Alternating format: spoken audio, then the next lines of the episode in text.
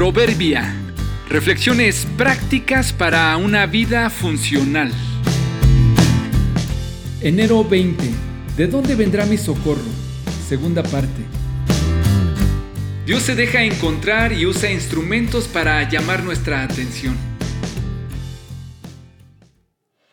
Conducía un vehículo de pasajeros que es más alto de lo normal. Debes subir un escalón para abordarlo.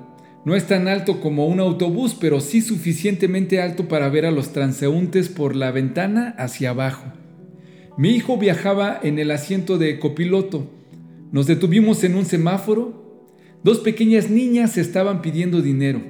Desde antes de llegar, pensé que podía saludarlas y regalarles aunque fuera una moneda y preguntarles su nombre.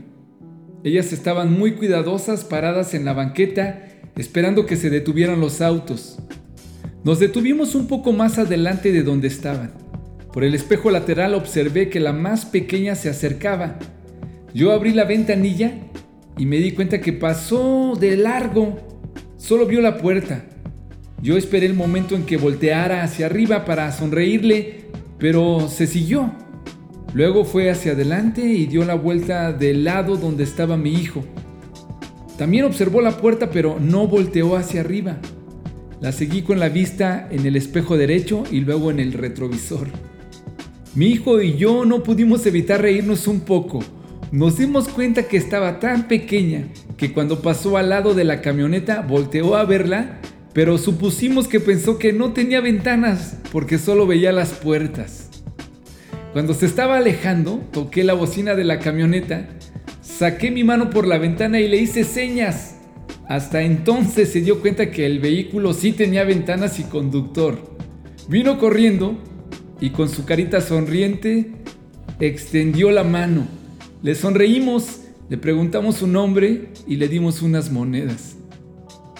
Así andamos a veces dando vueltas alrededor del asunto lo observas por todos lados, todo se ve tan plano, tan cuadrado, sin sentido.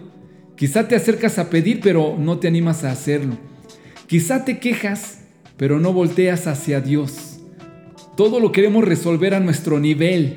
Nuestra visión es de nuestro propio tamaño. Cuando sientes que no hay solución, que no hay respuesta, parece que de la nada aparece el Señor.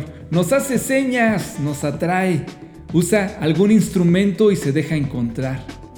A pesar de nosotros y de ser tan cortos, nos bendice. Quizás su mano de bendición y provisión siempre ha estado allí, pero no has volteado. ¿Qué tal si esa persona a tu lado o ese recurso que no has tomado es su instrumento para bendecirte? Acércate en humildad, levanta la vista y recibe su favor. Me buscarán y me encontrarán cuando me busquen de todo corazón. Me dejaré encontrar, afirma el Señor. Jeremías 29, 13 y 14a.